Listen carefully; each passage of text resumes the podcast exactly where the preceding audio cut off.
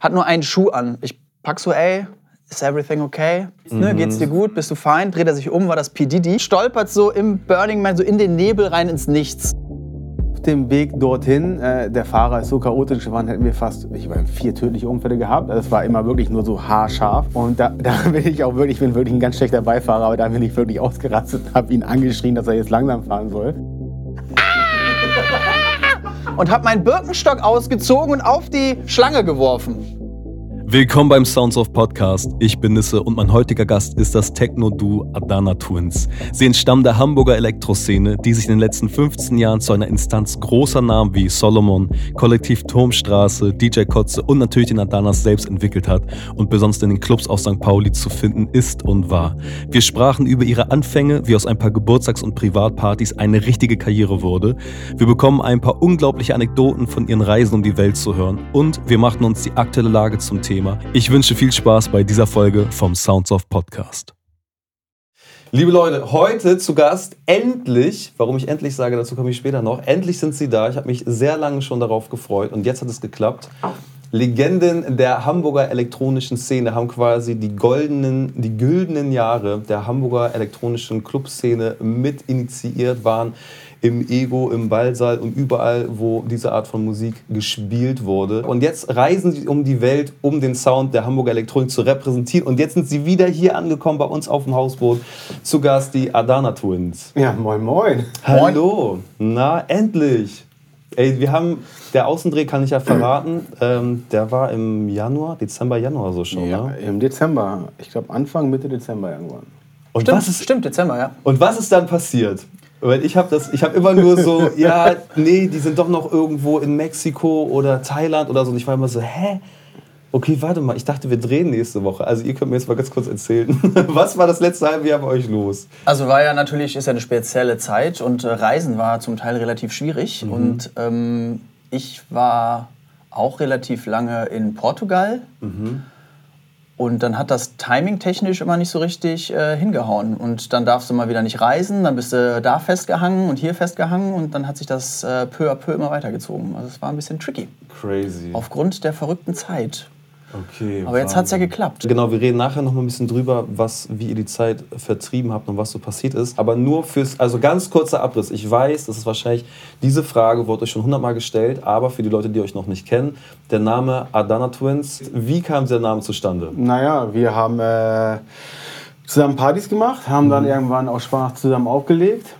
Ihr kennt euch aus so ähm, aus dem Grafikstudium? Aus dem Studium, ne? genau. Ah, ja. Seit, ich glaube, 2003 haben wir angefangen zu studieren und seitdem kennen wir uns. Und genau, dann haben wir Partys gemacht, haben auf den Partys angefangen aufzulegen und irgendwann kam eine Freundin von Friese und hat gefragt, ob wir für den Geburtstag auflegen können. Und dann haben wir, natürlich machen wir das. Hat sie gemeint, okay, braucht einen Namen für einen Flyer. Wir so, okay, ein Name. Wann ist denn die Party? Ja, nächste Woche. Und die Flyer ein bisschen schnell in Druck. Wie so, ja, und da überlegen wir uns was. Sind wir zum Türken gegangen, haben Adana Kebab bestellt und dann kamen halt zwei identische Spieße und wir so, ach komm, lass uns für eine Party lustig sein und uns Adana Twins nennen. Und äh, aus der einen Party sind dann halt ganz, ganz viele Tausende- Jahre geworden. Ne? Tausende Partys geworden, geil. Ey, habt ihr den Überblick, wie viel, also wie viel Gigs ihr in eurem Leben schon gespielt habt? Nein. Boah, das ist eine gute Frage. Nee. Schon viele. Aber im Grunde so kannst du 100 pro Jahr wahrscheinlich. Boah, krass. Das heißt, also jeden dritten, vierten Tag habt ihr dann aufgehört. Also eh die Wochenenden wahrscheinlich eh mega. Du hast natürlich ne? oft im Sommer gerade, dass du Daytime irgendwo spielst Ja. und musst du noch irgendwie nachts, abends irgendwo hin. Also du hast, ne, das ist dann ein bisschen dichter, aber im Grunde sind das so 100, 100 pro Jahr, ja. Dafür sieht ihr aber super fresh aus. Ach, danke schön. Also wirklich. also. Naja, okay, geil. Ähm, das Geheimnis verratet ihr mir nachher off-camera, wie ihr das geschafft habt. Forever. Ah, okay, ihr habt euch im Studium so 2003, 2004 kennengelernt und dann kamen diese, dann habt ihr die Partys auch erst später angefangen. Ihr habt einfach Bock gehabt aufzulegen Genau. für Kumpels und so Hauspartys. Oder? Genau, und So ging das immer weiter. Dann haben Freunde von mir, ich habe in einer Bar gearbeitet im Kiez und die haben einen Club gemacht und dafür habe ich dann das Design gemacht und da war die besagte Freundin, hat ihren Geburtstag da gefeiert und dann äh, kam so eins zum anderen und dann haben wir da Partys veranstaltet, haben auch ganz viel irgendwie Deko gebaut und keine Ahnung, was wir da alles gemacht haben. Wir sind über den Boden gerobbt und haben die Zeit verbracht. Und peu à peu sind wir dann sozusagen in die größeren Clubs rein, sind dann da Residents geworden, haben in der Zeit dann angefangen, äh, Musik auch zu produzieren und hatten dann irgendwann das Glück, dass wir 2012 Zwölf. Februar einen 2012. Hit sozusagen in der Szene hatten und seitdem sind wir eigentlich, ähm, ja, weltweit. Wie heißt der Song, Strange und Everyday. Ja. der jetzt hier eingeblendet wird? Liebe, lieber Schnitt. Ähm, oh, ich habe so viele Fragen an euch. Okay. Das eine ist, okay, ihr habt aber ungefähr, also euch gibt es seit 13 Jahren ungefähr, 2008 Ungefähr, bis ja. 2021. Ungefähr 100 Gigs pro Jahr. Also ihr müsst schon um die 1000, also ihr habt eine Art 1000 wahrscheinlich. Oder seid kurz davor. Das kommt gut hin. Also ich meine, wir haben am Anfang auch jede Woche in der Bar in Hamburg gespielt. Das Jeder war so, Gig zählt. Jeder gezählt. das, das war so, das war so die, das ist quasi die alte Schule, wenn man so will. Wir Ja. haben irgendwie jeden Samstag von 10 bis morgens um 9, also die ganze Nacht durchgespielt. Und so Wow. kamen wir dann quasi auch eigentlich in diese langen Nächte rein und so, so hat das alles angefangen. Hamburger Berglegende. Ey, das ist so, ja, sowieso Ham Hamburger Berg, St. Pauli, Kiez und so, das ist, ähm, wer da nur ein Jahr gearbeitet hat, hat für zehn Jahre was zu erzählen. Also ihr habt wahrscheinlich auch einfach sehr viele Dinge Ja, gesehen. einfach großartig. Das Also. glaube ich. Ja. Und wie, wie, also habt ihr bewusst bei dem Song, der dann quasi so äh, in der Szene auch schon ein Hit wurde ähm, und euch größere Bekanntheit verschafft hat, habt ihr so ein bisschen, ges- wie sagt man das, habt ihr gesagt, lass mal was probieren, was vielleicht auch ein bisschen genau den Effekt hat, dass Leute sagen, ey krass, den schicke ich jetzt Freunden oder ey, den legen jetzt auch andere DJs auf. Also habt ihr bei dem Song bewusst was anderes gemacht als bei anderen Songs? Nicht wirklich. Ihr habt einfach einen Song gemacht wie sonst auch und der war's dann, oder? Jein, also es gab tatsächlich eine Geschichte dazu. Wir haben eine Party gemacht im, äh, in der Schanze und ich habe meine damalige Freundin ins Auto gesetzt und dann bin ich angesprochen worden von ein paar Jungs, ob ich eine Zigarette habe und ich bin nicht Raucher. Ist eine traurige Geschichte, ehrlicherweise. Ähm, und dann bin ich von fünf Jungs zusammengeschlagen worden. Nein. Hab's aber nicht richtig mitbekommen, muss von hinten wahrscheinlich ein Skateboard oder sowas überbekommen haben. Und bin dann zusammengebrochen, hatte einen doppelten Kieferbruch und konnte, konnte sechs Wochen lang nicht mehr äh, sprechen. Und habe in diesen sechs Wochen angefangen, diesen Track zu bauen. Und mit dem sind wir dann erfolgreich geworden. Und ähm, der hat eigentlich dann so ein bisschen unser Leben verändert. Also du hast was super Negatives, was sich dann in was Positives gewendet hat. War auch Super krass. Ja, es war Was echt eine ist ganz krasse das Geschichte. Denn für eine Geschichte. Ich meine, mittlerweile kann ich ganz gut drüber reden, aber am Anfang war das ein bisschen crazy, auch das zu erzählen. Ich meine, das ist jetzt echt auch schon Mhm. länger her, ne? 2000, 2012, 2011. Aber das Schöne war, also mein therapeutischer Moment war ein bisschen, ähm, wir haben Pete Tong, BBC Radio One, ist so die größte elektronische Musiksendung, Radio, die du wahrscheinlich hast weltweit. Mhm. Und wir waren in Brasilien und äh, hatten einen Call mit ihm. Mhm. Und er meinte so, ey, wie ist denn der Track? Also eigentlich die Frage, die du gerade gestellt hast. Und dann habe ich die Geschichte kurz erzählt und das war für mich so, boah, jetzt ist es Ja. einmal, einmal raus.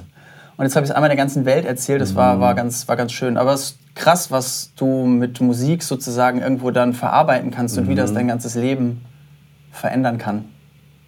Okay, wow. Direkt, okay, crazy. Dann einmal durchatmen alle.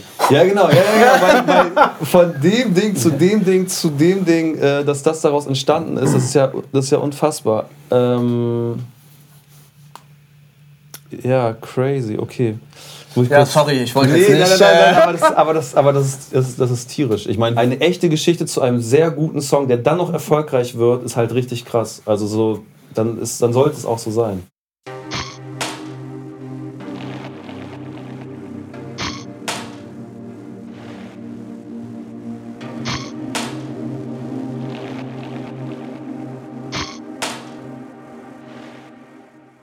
Was ich mich gefragt habe, ich habe ja auch durch Jan ähm, und durch einen anderen Kumpel, ähm, Julian heißt der, der aus Berlin kommt und der, der war schon sehr krass in der Berliner Techno-Szene auch unterwegs und ist auch mit den ganzen Carter und Watergate-Leuten und so befreundet und hat mir damals schon immer erzählt, wo ich noch irgendwie mehr rapmäßig unterwegs war.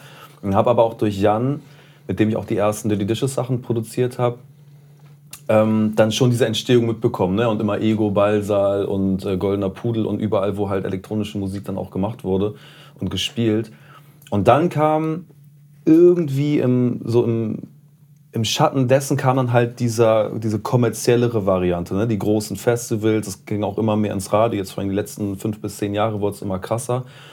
Habt ihr ein Gefühl zu dieser, ich sage jetzt mal, kommerziellen Sache, weil es war ja sehr lange ein sehr undergroundiges Thema, in den 90ern sowieso bis auf jetzt ähm, Mayday und die Love Parade war das eher so Spiegel TV-Reportage, LSD auf Techno-Partys und bla bla bla. Das war ja auch so öfter mal so ein Schmuddelkind-Image und irgendwie, ihr wisst, was ich meine. Ne? Und dann auf einmal ist es so in der Mitte der Gesellschaft und äh, es gibt den Atemlos Remix, der hat quasi irgendwie hausiges Tempo und so weiter und so fort. Wie nehmt ihr das wahr? Ich glaube, die Diskussion gibt es immer. Ich kann mich ich komme eher aus dem Haus-Techno-Bereich und mhm. ich kann mich damals daran erinnern, dass die Welt für uns untergegangen ist, als die Sportschau, das muss 96, 97 gewesen sein, ein äh, Drum and Bass Jingle drunter gelegt hat. Echt? Da ja? dachten wir, jetzt ist vorbei. jetzt ist vorbei. Also ich glaube, so ein bisschen gibt es die Diskussion immer. Vielleicht gehört das aber auch irgendwie dazu, dass du dich so in so Wellen dann hochbewegst, es türmt sich auf. Mhm. Das Gute ist natürlich, dass du immer wieder neue Generationen hast, die das dann auch nicht kennen. Ne? Ah, ja. Also sozusagen, wir werden natürlich immer jünger, mhm. aber... Ähm, andere haben nicht das Glück. du hast natürlich eine Zeit, die du dann wahrscheinlich durchlebst. Irgendwie das, ich sag mal, wenn wir das jetzt zehn Jahre gemacht haben, Musik oder viele Dinge laufen ja in so Zyklen. Mhm. Und dadurch haben wir dann jetzt vielleicht eine Erfahrung, also ich würde zum Beispiel sagen, eine Baseline, die wir jetzt äh, 2010 oder 2011 gemacht haben, kannst du jetzt vielleicht auch in einer anderen Nuance wieder machen. Okay. Und ich glaube, in dem Sinne hast du natürlich schon auch so Wellen, dass das ganz groß wird, aber du hast natürlich vollkommen recht. Also ich kann mich daran erinnern, in der Schule früher, äh, als ich 15 war oder mhm. was, hat mir immer jeder gesagt, das ist nur Bum Bum und keine Musik. Und mhm. äh, mittlerweile ist das natürlich voll, wie du sagst, in der Mitte der Gesellschaft angekommen. Wie bei eigentlich jeder Art von rebellisch, also Rock'n'Roll, ne, das ist jetzt irgendwie ganz klar und Hip-Hop und alles ja. ist jetzt irgendwie alles, was so ein bisschen das böse Kind war und oh mein Gott, der Hüftschwung von Elvis wird unsere Töchter irgendwie äh, verderben und so. Das ist jetzt ist ja alles irgendwie das Normalste der Welt. Wobei man auch sagen muss, dass nämlich genau die, die aus diesem ähm, Heimatmusik und Schlager und früher auch die Komponisten der Musik, wo man sagt, oh, das ist Welt- und Hochkultur, das sind halt die schlimmsten teilweise gewesen. Also, dass man so tut, als ob das wäre jetzt irgendwie der gute Aspekt von Musik und Kultur. Und jetzt kommen aber hier irgendwie die Raver und die Rapper und das ist alles ganz schlimm. Das ist ja eh alles völliger Quatsch. Also, das kann man ja gar nicht so sehen.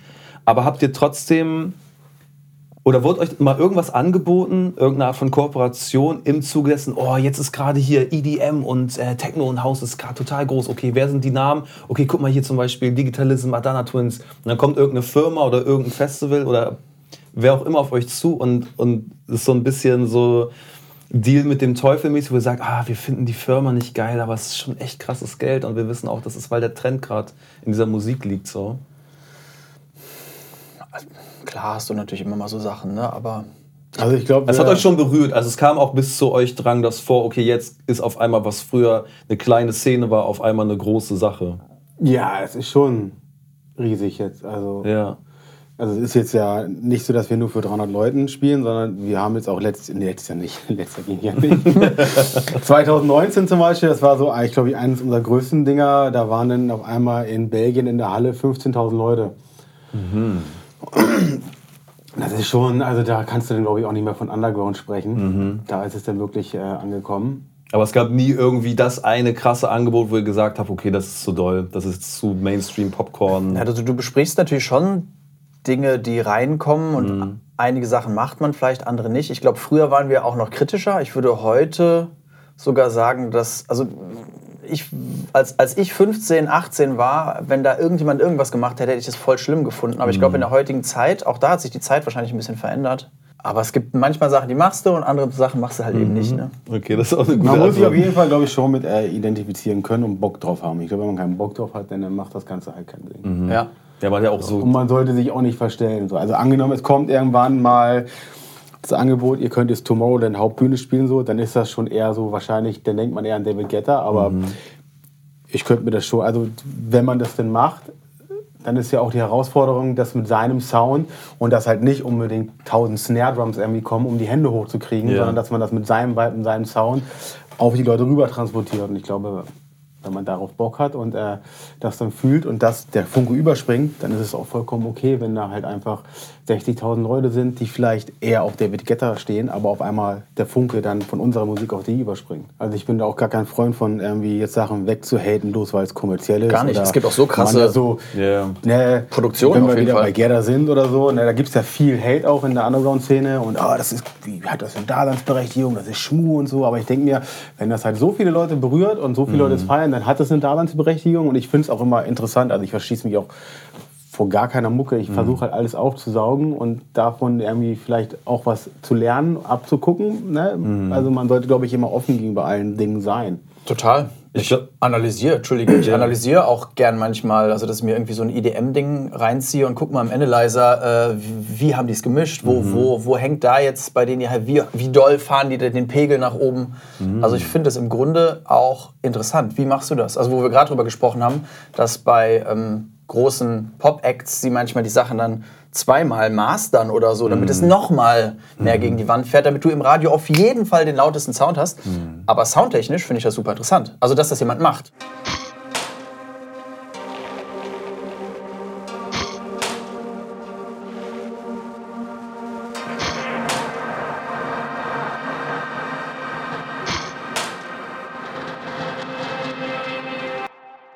Aber ist es für euch abgefahren, wenn ihr so mit, mit Kumpels wie Solomon, also auch der, ich glaube, der Chef von Dynamic vom Label und der auch beim Ego relativ, das war auch sein Das war Laden, sein ne? Club damals, ja. Genau, und der ist jetzt ja irgendwie der DJ auf Ibiza, also eigentlich im Pascha krassester, so auch Mainstream-Club, wenn man so will, ne?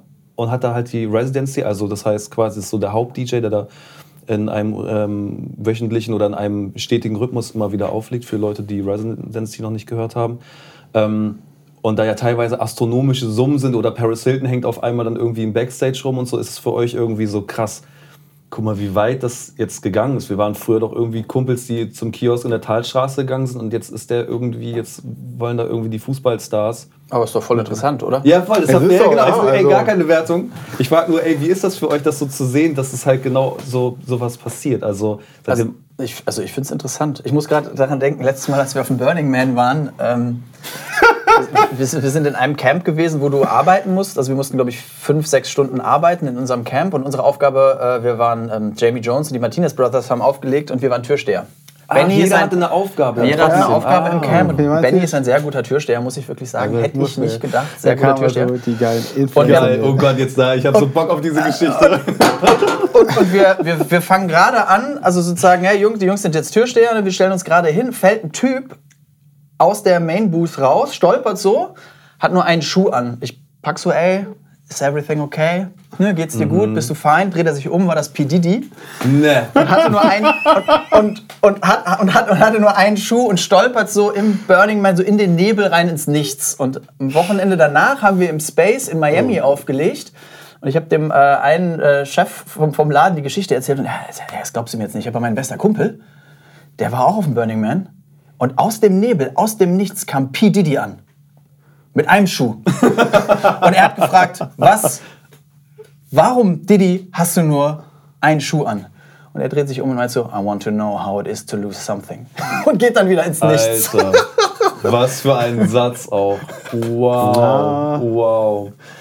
Das war eine ziemlich lustige Geschichte. Allgemein, Geil. der Burning Man war ziemlich witzig. Ja, aber ich finde, das sind ja, das sind ja tolle, witzige Geschichten, die du einfach dann erlebst, Ja. die du sonst, also ich meine, das sind, äh, ne? Das, Ja, ja. das, das nimmst du ja mit, das ist urkomisch. Also. Ja, ja, voll. Ach, ich finde es auch total interessant. Ich finde es ja auch cool. Also ich, diese Solomon-Sache. Mir wurde es nur mal jetzt erzählt, der hat da quasi eine Villa gestellt bekommen, wo er auch dann so seine Aftershow-Partys feiern kann. Der bekommt halt crazy Gage so.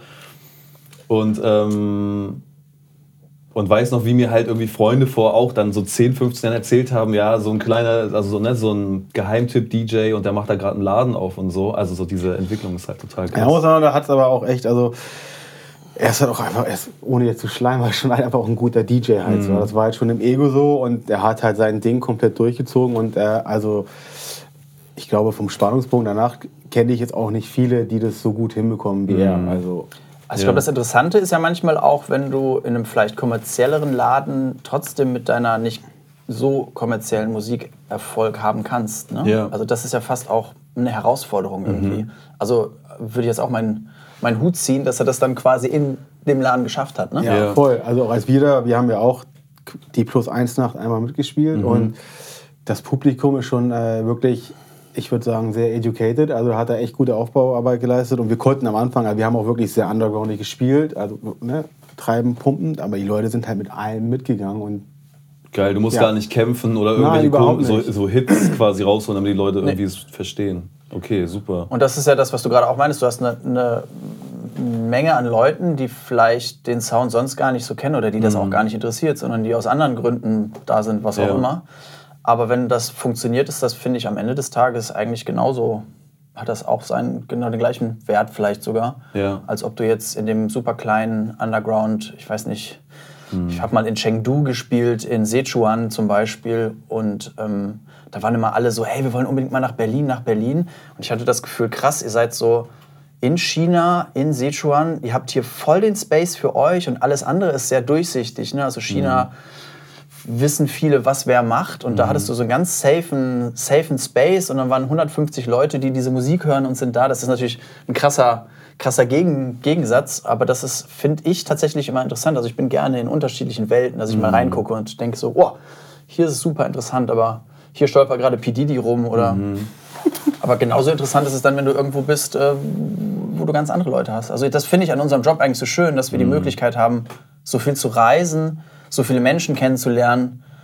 Ob das dann der Taxifahrer auf dem Weg zum Club ist, der ihm irgendwie eine crazy Geschichte irgendwie erzählt, äh, der äh, aus dem Iran geflüchtet ist und Professor für irgendwas ist, wo du so denkst, fuck man, jetzt bist du hier äh, irgendwie Taxifahrer. Also du hast ja immer ganz viele Momente, wo du an Menschen gerätst und das ist aber was, was super Schönes, super Interessantes. Nur ist das Feld an Menschen halt krass riesig. Also das kann von, von bis sein, was aber super ist. Das heißt aber, weil du gerade meinst, du hast da aufgelegt, ihr legt gar nicht zwingend immer zusammen auf? Eigentlich legen wir zwingend immer zusammen auf. Es gibt aber auch mal einen Fall, da ist einer auf einer Hochzeit, einer krank Ah, oder ja. zum Beispiel in dem Falle war es, äh, hatten wir Australien, Asien und da haben wir es mal gemacht, okay, damit wir es wirklich in dieser einen Runde abfrühstücken können, bin ich nach Australien geflogen und Friso ist, äh, hat noch zwei, drei Stationen in Asien abgeklappert Ah, ja. und danach haben wir uns dann in äh, Tokio wieder getroffen und haben dann einfach so wild. und haben Alter. dann weitergespielt und äh, sind dann wieder nach Europa geflogen. Ich freue mich schon, wenn ich irgendwie mal nach Göttingen fahre oder so. Okay. genau, wo wir gerade bei dem Thema waren, mit so besonderen Ereignissen, gibt es denn einen Gig, der euch so ganz besonders in Erinnerung geblieben ist? Oder vielleicht auch einen, den ihr, wo ihr sagt, das war magisch. Es gab bestimmt mehrere, aber wo ihr sagt, ey, wenn ihr einen Gig nochmal genau, also den, die Nacht nochmal so erleben dürftet. Ich, ich weiß nicht, wie es hieß, dieses Festival in Mexiko. Das Oh ja, fand das ich ziemlich, ziemlich cool. Da haben wir halt eigentlich einen, den Slot, den vor dem coolsten Slot gehabt. Aber der DJ, ein Hamburg, ein, ein Berliner DJ, äh, ist dann nicht gekommen. Man weiß nicht, wo er war. Und dann hieß Aber es halt, äh, ob wir vielleicht einfach zwei Stunden weitermachen können. Wir so, auf jeden Fall. Und dann ist halt äh, die Sonne aufgegangen und äh, du musst dir vorstellen, hier war Bühne, Mhm. hier ist Fluss und da war Ufer und hier standen die Leute und dann auf einmal, als die Sonne aufgegangen sind, Dschungel sind die. Leute ab in den Fluss zur Bühne und haben das Ding dann halt gestürmt und das war schon echt ein krasser, Wow. magischer Moment. Also das war gar nicht so, dass da tausende Leute vor dir standen, aber es war einfach so dieser Vibe, wo diese Leute in diesen Fluss rein sind. Das war schon. Das war krass, ja. Bist Das war im, im. Dschungel, alles grün, alles zwitschert und auf einmal geht die Sonne auf und die äh, Leute springen. Das war so ein kristallklarer Bachfluss. Springen auf einmal da rein und alles geht so total ab. Das war super Hat schön. so ein ne? bisschen Pandora-Avatar-Style gehabt alles. Das war schon ziemlich nice.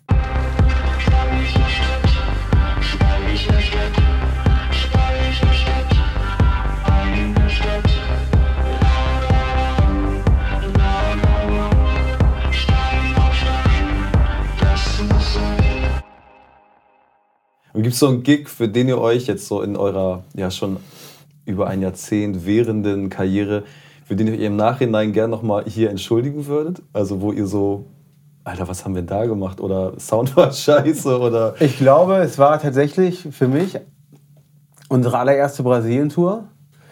Das war ein relativ großer Gig, ein Festival, das wir gespielt haben. Und auf dem Weg dorthin, äh, der Fahrer ist so chaotisch geworden, hätten wir fast ich meine, vier tödliche Unfälle gehabt. Also es war immer wirklich nur so haarscharf. Oh Gott, Alter. Und da, da bin ich auch wirklich, ich bin wirklich ein ganz schlechter Beifahrer, aber da bin ich wirklich ausgerastet, habe ihn angeschrien, dass er jetzt langsam fahren soll. Und dann hat unser Tourmanager, ist auch immer gut, dass man einen Brasilianer hat, weil da spricht halt nicht jeder Englisch. Der hat es mir irgendwie verklickert, verlangsamt. Und wir waren halt so aufgewühlt und aufgebracht, als wir angekommen sind, so komplett durch den Wind. und den Gig halt voll in den Sand gesetzt. Dann ist der Rechner, damals haben wir noch mit Traktor aufgelegt, auch zu dreimal auf der Hauptbühne weggekackt. Scheiße. Und äh, es ging halt einfach in die Hose so. Und da haben wir auch wirklich dann böse Nachrichten gekriegt, weil die Brasilianer sich gefreut haben. Und äh, mhm. wir haben uns dann auch nur gesagt, ey, sorry ist halt einfach ein dummer Tag gewesen so. Und äh, also ich glaube, den Gig äh, würde ich schon ganz gerne nochmal äh, spielen. Aber wir hatten auch einige Leute, die da waren, äh, sind danach dann nochmal zu einem anderen Gig in Brasilien gekommen und da haben wir dann abgeliefert und haben sie gemeint, jetzt ist alles gut. Okay, okay, immerhin alles nochmal so ins Gleichgewicht gebracht. Geil. Aber habt ihr schon mal einen Gig abgebrochen wegen irgendwas? Äh, ja, wir mussten Mussten wir im Universo Parallelo, auch in Brasilien, glaube ich, weil ein Unwetter kam. Mm. So, wir haben angefangen, keine Ahnung, 5.000, 6.000 Leute, auch im Dschungel. Das ist bei Bahia, wenn du ein bisschen von Bahia aus in den Süden fährst. äh, super traumhaftes Festival, echt schön. Universo Parallelo heißt es. Und ähm, wir haben angefangen zu spielen. Ich glaube, es war so eine, eine, riesige, also große Holzstage, wo ähm, diese Affen, die immer das yeah. machen, da saßen so drei oder fünf riesige Holzaffen mhm. oben, die so, so ne, und so mhm. gemacht haben. Und äh, auf einmal kommt so ein tropisch, nee, nicht tropisch, also kommt so ein riesiger Sturm und alles fliegt weg und also ich, ich weiß nicht, äh, wie, wie, nass wir waren auf jeden Fall. Ja. Mussten wir auf jeden Fall Ganz schnell. Ja, hast du denn auch noch gesehen, wie irgendwie alle, die haben es doch versucht, so, äh, die, die kommen dann, glaube ich, nicht so gut mit Regen. Das war das erste Mal, dass bei mhm. diesem Festival diesen ganzen Jahren durch so krass geregnet hat. Ja. Und dementsprechend waren sie auch schlecht vorbereitet. Ah. Und es war dann so, wir haben versucht, irgendwie alles mit Folie zu schützen, aber man hat gemerkt, die ganzen CDJs, die Mixer sind nass geworden. Auf einmal hat der Mixer Springt angefangen zu blinken. Und wir, haben ihn umgedreht und wieder rausgeschüttelt, das Wasser ja, und so. Es war echt, äh, ja, und irgendwann meinten also, du hast schon so kleine Blitzer gesehen und so. Ah. so oh und ich habe auch schon mal echt so angefangen mit so einem Filter, so, so ganz leicht dass man kein Gewicht kriegt. Und, äh, ja.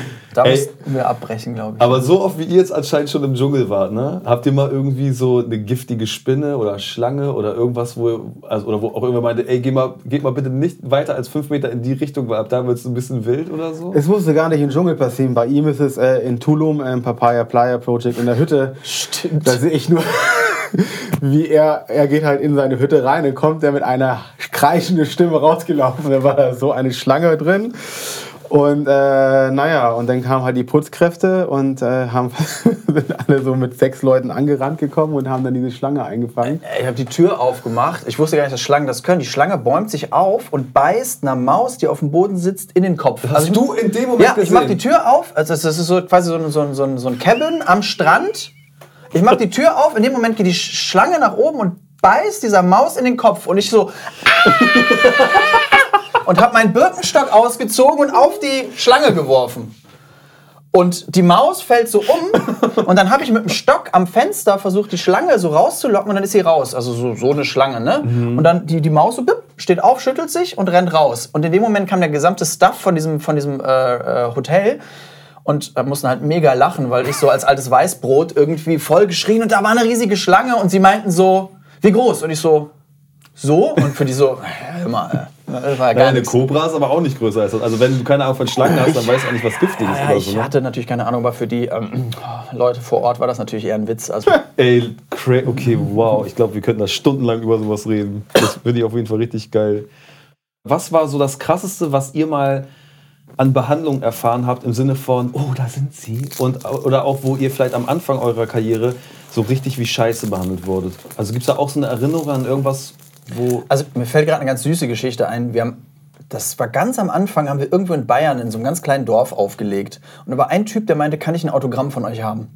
Und der kam vor zwei, drei Jahren, derselbe Typ kam wieder mit dem T-Shirt und mhm. hat nach zehn Jahren sich nochmal ein T-Shirt, äh, ein Autogramm drauf geben lassen. Ah, okay, geil. Wo ich dachte so, ey, das ist krass. Ja. Das ist krass. Ja. Also es gibt sozusagen auch süße, schöne Geschichten, wo du einfach denkst, so Wahnsinn, hätte ich damals, also weißt du, 2010 hätte ich jetzt nicht damit gerechnet, dass der 2020 oder 2019 nochmal wiederkommt und dann. Eigentlich der geilste Beweis, ne? auch zu wissen, dass man Leute so wirklich so, so ein, begleitet. Ja, so, so ewig lang begleiten kann, weil das ist ja einfach auch, also ein tolles Kompliment und auch irgendwie der Respekt an eurer Entwicklung gegenüber, weil es kommt ja niemand, wenn ihr auf, das meint sich halt auch vor mit diesem, vielleicht gibt es so Angebote von, ach, mach doch jetzt auch mal bitte so ein alle Farben ähm, Radiosong und so, und ihr driftet ab und der Typ wäre nicht wiedergekommen, weil er gesagt hat, ja, ihr seid aber nicht mehr die, die ich früher cool fand. So, ihr seid einfach jetzt total abgedriftet oder habt irgendwie einen anderen, anderen Weg eingeschlagen. Ich glaube, das ist ja auch ein richtig toller Beweis dafür, dass ihr euch dann in einer Form auch treu geblieben sein müsst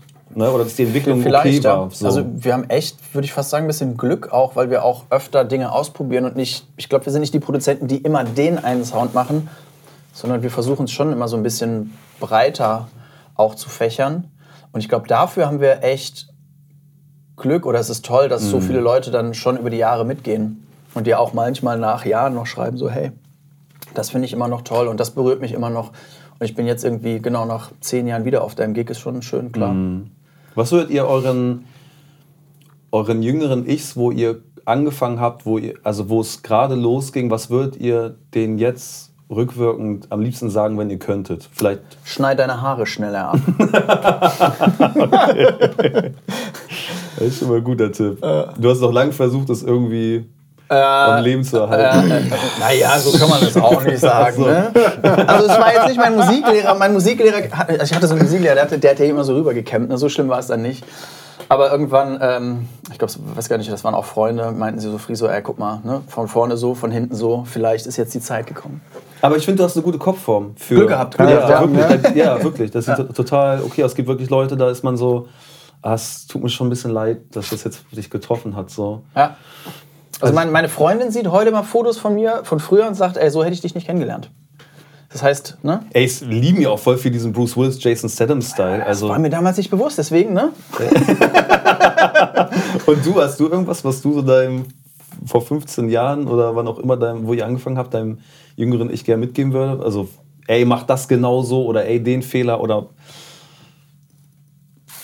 Ist natürlich gut, wie es auch passiert ist. Man muss ja auch gar nichts groß verändern, aber vielleicht gibt es eine Sache, wo ihr sagt, ach, das hätte man auch weglassen können. Ich überlege gerade, was hätte man vielleicht äh, weglassen können? Ja, vielleicht hätte man die ähm, American Apparel Zeit weglassen können, wo man das so kleine Schälchen umgebunden hat und so ein Scheiß. Geil. Ich glaube, das muss Ich weiß voll, nicht. was du meinst. Ich hab die die habe ich auch durchgemacht. Das muss, glaube ich, nicht mehr sein. Äh. Ja, gibt auch gruselige Pressefotos. So. Aber ja, so ist es halt. Ja, ich finde, am das Ende ist das Internet aber vergisst auch. nie, ne? Ja, am Ende ist das auch irgendwie witzig, oder? Du guckst so zurück. Gehört auch dazu. Ja. Ey, also du, du kannst ja nicht so wie Mick Jagger irgendwie einfach 40 Jahre lang immer irgendwie der Zeit entsprechend geil aussehen und heute noch Fotobücher und wo alle sagen, okay, so ziehe ich mich jetzt auch an. Also das ist ja auch unwahrscheinlich. Ja. Respekt an ihn dann. Ja, aber Respekt an Mick.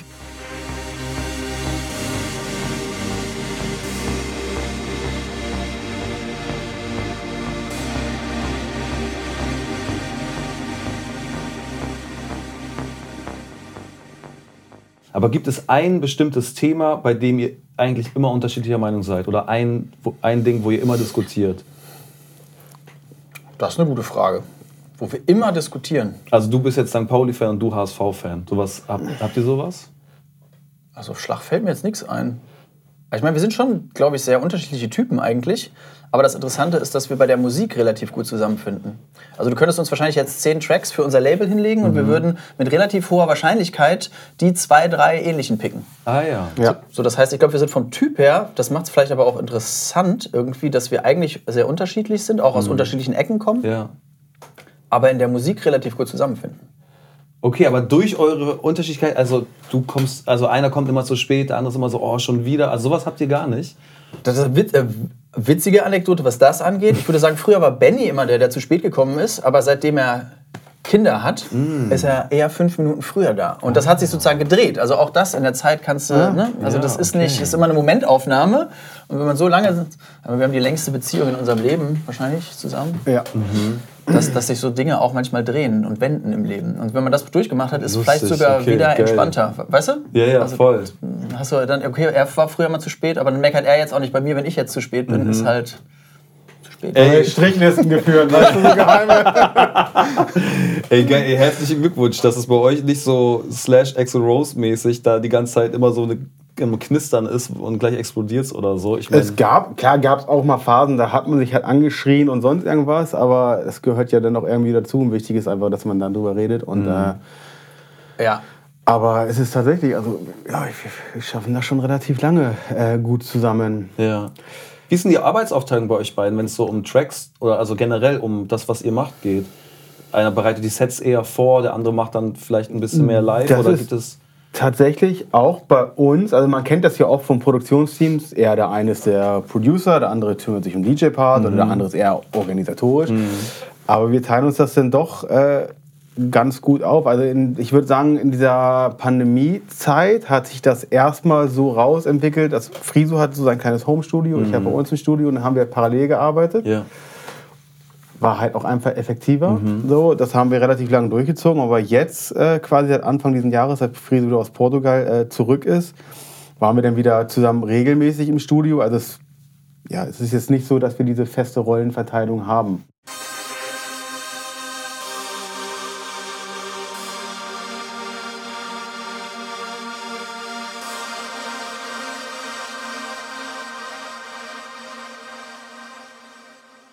Versucht ihr so nüchtern wie möglich die Gigs zu machen? Inzwischen? Also war wahrscheinlich auch am Anfang irgendwie alles ein bisschen mehr Mal ja, Party? mal nein. Okay, kommt auch auf den Abend ein bisschen drauf an. Ja. Okay. Also Rentner-Style-mäßig vielleicht so nicht mehr als zweimal im Monat, wenn man viel auflegt. Okay. Verstehe. Also es ist ja schon, also ich auch gerade mit äh, Kiddies zu Hause, dann komme ich halt, ne, und da ist halt Action angesagt und da Ja, kannst da halt du am kannst nicht jedes, kannst Ja, nicht ja. immer verkadert kommen und da montags äh, klingelt der Wecker dann auch um 6.30 Uhr. Mhm. Irgendwie müssen die ja in die Kita, ne? Ja. Und wenn das jetzt, aber okay, du hast jetzt Kinder und wenn du jetzt, sagen wir, die Welt normalisiert sich wieder und du hast wieder so irgendwie 80 bis 100 Gigs im Jahr, ist das machbar oder ist, musst du dann schon sagen, ah, vielleicht sagen wir auch mal ein bisschen was ab, damit du mehr bei den Kids bist? Die, also ist tatsächlich, die Wochenenden ist das schon machbar, aber ähm, wir sind eher so, dass wir schon versuchen, nicht länger als zehn Tage am Stück auf Tour zu sein. ah ja, okay. Genau, das sind meistens zwei Ja. Wochen. Wenn man Übersee hat, Ja, versucht man das wirklich dann. ja, Weil drei, vier Wochen ist halt einfach zu krass. ja, ja, genau. Und okay. das ist halt auch irgendwie, ja. ja. Und Und ihr habt ja auch schon auch viel nicht so happy, erlebt. wenn ich so lange weg bin. Ihr müsst ja, also ihr könnt natürlich noch viel erleben, aber da ist ja, Ja, schon, ja. ihr habt ja schon echt viel gesehen. Wenn jetzt jemand zu euch kommt bei so einem Gig und fragt, ey, ich würde total gerne anfangen, so jetzt auch aufzulegen und ich würde gerne DJ werden, was, was würdet ihr denen sagen, was, was sie so mitbringen müssen oder was deren Einstellung sein müsste im besten Fall? Ja, du brauchst schon eine Leidenschaft dafür. Sagen wir, die ist vorhanden. Und was kommt dann? Stellen sich die Leute es auch teilweise zu leicht vor? Ja, stöpsel ich was an, drücke hier auf Play, wenn der Song fast zu Ende ist, dann drücke ich auf so einen Sync-Button und dann Ja, kommt der nächste. schon, ich, also, ja, also ich glaube, es ist schon. Erfahrung spielt, glaube ich, eine gewisse Rolle, Mhm. die man auch äh, über die Jahre sammelt. Es ist auch Arbeit. Es ist halt auch Arbeit, genau. Und äh, also, wenn man jetzt auch, also ich finde 90 Minuten Festival-Slots teilweise auch äh, schwieriger und äh, intensiver oder also schwieriger als äh, All Night Long Nächte, weil du musst halt in diesen 90 Minuten oder 60 Minuten, was es da manchmal sind, da ist nicht viel Platz zum Experimentieren. Da ist dann tatsächlich, da muss es halt sitzen, weil wenn du von irgendwie acht Songs irgendwie drei hast, die nicht sitzen, dann ist halt auch Ja, ja, ja. Ist die Quote schlecht, du verlierst die Leute und äh, Ja, Festival, kurze Festivalzeit ist meistens natürlich, äh, also es ist einfach komprimiert und du musst ein bisschen mehr gefühlt delivern. Und eigentlich das, was wir anfangs auch schon erzählt haben, mochten wir es immer längere Abende zu bespielen, weil du einfach viel mehr durch die Gegend reisen kannst. ja, ja, ja. Also dass du Ja. einfach andere Spannungsbögen baust und ganz ruhig anfängst oder mal discoide Sachen spielst, funkigen Kram Ja. und dann irgendwann in so eine Techno-Schleife rein oder so, dass du. Also ich weiß nicht, letztes Mal, als wir in Hamburg aufgelegt haben, haben wir, weiß ich nicht, zwölf. 14 Stunden im Pi. Krass. 14 Stunden ist heavy. Aber das hat natürlich schon irgendwie was Cooles auch. Also ich meine, okay, 14 schon extrem vielleicht, aber dass du, also schon eine ganze Nacht ist schon interessant. Also ich meine, das ist, äh, ich wenn, wenn du gehst ins Kino, gehst du jetzt zwei Stunden, dann Ja. bist du wieder raus. Aber wenn du mit den Leuten zehn Stunden zusammen feierst, ist das schon irgendwie ganz, ganz geil. Und wenn du es dann schaffst, auch so ein bisschen unterschiedliche, spannungsgeladene Sachen. Also das ist, glaube ich, das, was wir, oder vielleicht kann man das gut mitgeben, was wir am Anfang auch in der Bar gelernt haben, dass du ein Gefühl dafür kriegst, als wir auf dem Kiez jedes Wochenende aufgelegt haben. Leute kommen rein, Leute gehen raus und du kriegst relativ schnell eigentlich ein Gefühl dafür, was brauchen die Leute, was will ich und das ist ja so ein bisschen der Abgleich. Also irgendwo Ja. bist du schon so ein Entertainer natürlich, aber du willst ja auch das machen oder das zeigen, was du gerade geil findest. Oder deine neuen Produktionen. Und ich glaube, das ist eigentlich ein ganz cooler Tipp, dass du vielleicht in der Bar anfängst, Den klassischen Plattenladen gibt es ja leider nicht mehr so viele, aber wo, du irgendwie ein bisschen geschult wirst in Musik und im Umgang damit, wie andere Menschen auch die Musik hören, die du auflegst. Also ich glaube, das hat uns super gut geholfen, dass wir damals, weiß ich nicht, ein, zwei Jahre jeden Samstag uns da zehn Stunden hingestellt haben und einfach echt äh, am, Anfang super slow und entspannt, weil die Barkräfte schon gesagt haben, ey, ihr könnt jetzt nicht hier irgendwie, ne, ist jetzt schon laut. Ah ja, okay. Ist in der Bar ja vielleicht noch mal ein bisschen anders und die Boxen hängen überall direkt über dir. Also Club ist das ja alles darauf ausgerichtet, aber so eine, so eine Bar, wo irgendwie 50 Leute, ich weiß nicht, ob da jetzt wie viel da reingepasst haben, 50, 80 Leute. Aber da kriegst du relativ schnell raus, wie so ein Abend funktionieren kann und lernst so ein bisschen. Okay, also das wäre schon mal eine Empfehlung zu sagen, geht auch vor allem in die kleinen Läden, ähm, findet raus, schafft das Gefühl, dass ihr Spaß habt dabei zu spielen, aber auch die Leute nicht verliert, weil ihr auch immer noch irgendwie eine Art Aufgabe habt, den Leuten gegenüber vielleicht auch ja, diese Brücke zu schaffen aus, worauf habe ich Bock zu spielen und was ist gerade das, was die Stimmung und die Uhrzeit vielleicht auch verlangt. Ja. Spielt ihr lieber, oder das ist lieber, aber wie viel Prozent der Songs, die ihr spielt, sind dann Eigenproduktion von euch und wie viel sind von Gemischt. anderen Tracks? Wenn wir jetzt 14 Stunden auflegen, ist das natürlich auch mehr anderer Kram. Ja, ne? genau, aber angenommen, ihr habt jetzt so zwei Stunden. 30 Prozent würde ich sagen. 30, ja, 30 Prozent. Ist euer Kram. 30 und- Prozent, dann kannst du sagen, sind äh, nochmal 50 Prozent vom Label und 20 Prozent Ah. nochmal andere Sachen. Ja, das ist natürlich smart. Ihr habt ein eigenes Label. Ja, Genau. meines Label. Ihr seid genau. beide A&Rs. Ja. Ihr kriegt Sachen zugeschickt. Ist das, ist das geil, diese Aufgabe hinzubekommen zu haben? Ja. Okay. Voll gut. Weil wir haben es jetzt also tatsächlich gerade auch gemerkt, ähm, bei den raren Gigs, die wir jetzt äh, in dem letzten Jahr gespielt haben, äh, wir sind sehr Beatport-faul geworden. Vielleicht äh, gibt es jetzt Empörung bei einander. Oh Gott, ihr verdient euer Hauptgeld damit und habt jetzt nicht auf Beatport gedickt oder so. Aber gehört ja auch zum DJ-Leben dazu, zu dingen. Wir haben uns tatsächlich aber im letzten Jahr eher aufs Produzieren äh, fokussiert und haben aber auch sind in einer so guten Lage, dass wir so geile Demos fürs Label bekommen, dass wir gerade merken, dass wir echt viel einfach mit den Demos, mit unseren Releases und unseren Kram füllen können und das, Quali das Set äh, verliert halt nicht an Qualität. Also es ist tatsächlich und ich finde dadurch auch irgendwie entwickeln wir auch so unseren eigenen Sound und es ist halt so unsere Handschrift, weil es wirklich dann Demos sind, die für uns sind, von unserem Label, unsere Sachen, dass da so eine ganz eigene Note dann mitschwingt.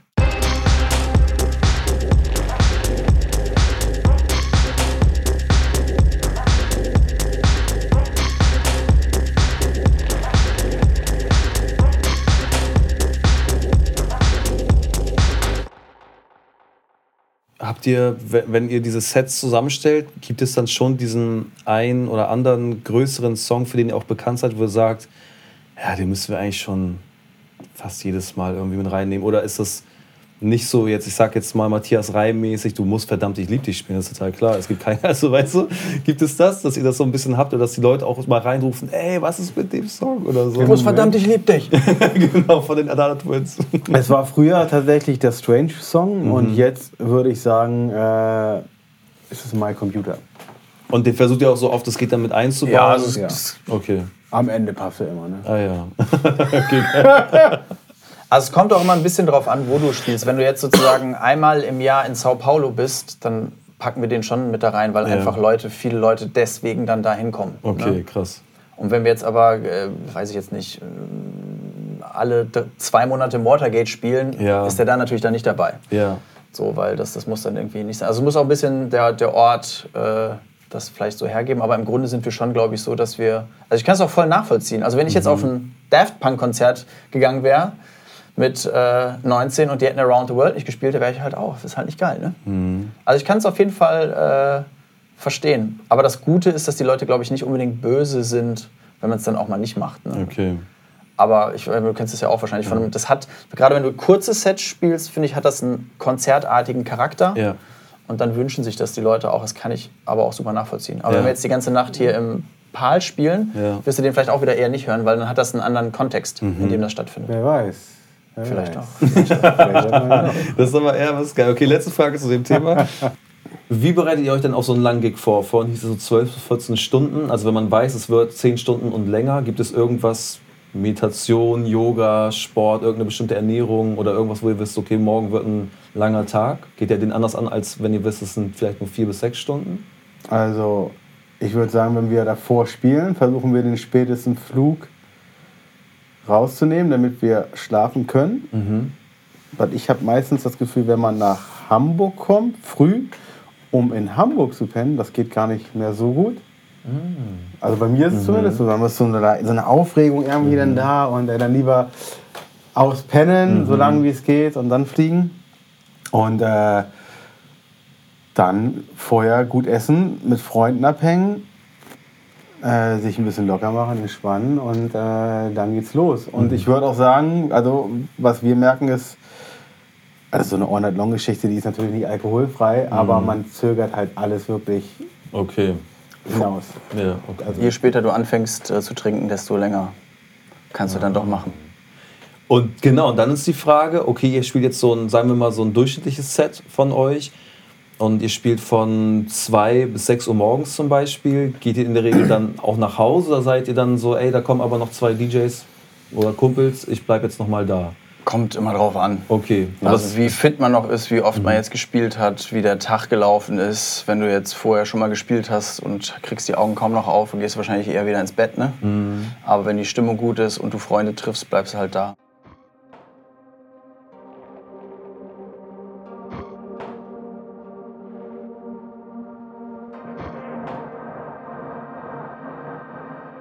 Ich hoffe, auch diese Folge hat euch wieder gefallen. Ich liebe ja Geschichten von Musikern, die in Welten und Kulturen unterwegs sind, die ich nur aus der Entfernung kenne. Vom Krankenhausaufenthalt zum ersten Hit bis hin zu absurden Begegnungen wie die mit Diddy oder der Schlange. Für mich also als Zuhörer war es auf jeden Fall eine tolle Reise von zwei so sympathischen Typen wie Friese und Benny. Die Musik, die im Hintergrund läuft, ist wie immer der Song, den wir in der Studio-Session produziert haben. Die Folge könnt ihr jetzt direkt im Anschluss schauen und sehr gerne teilen und liken sowie den Kanal abonnieren und die Glocke aktivieren inspirieren. Ich freue mich auf jeden Fall, wenn ihr auch das nächste Mal wieder dabei seid beim Sounds of Podcast.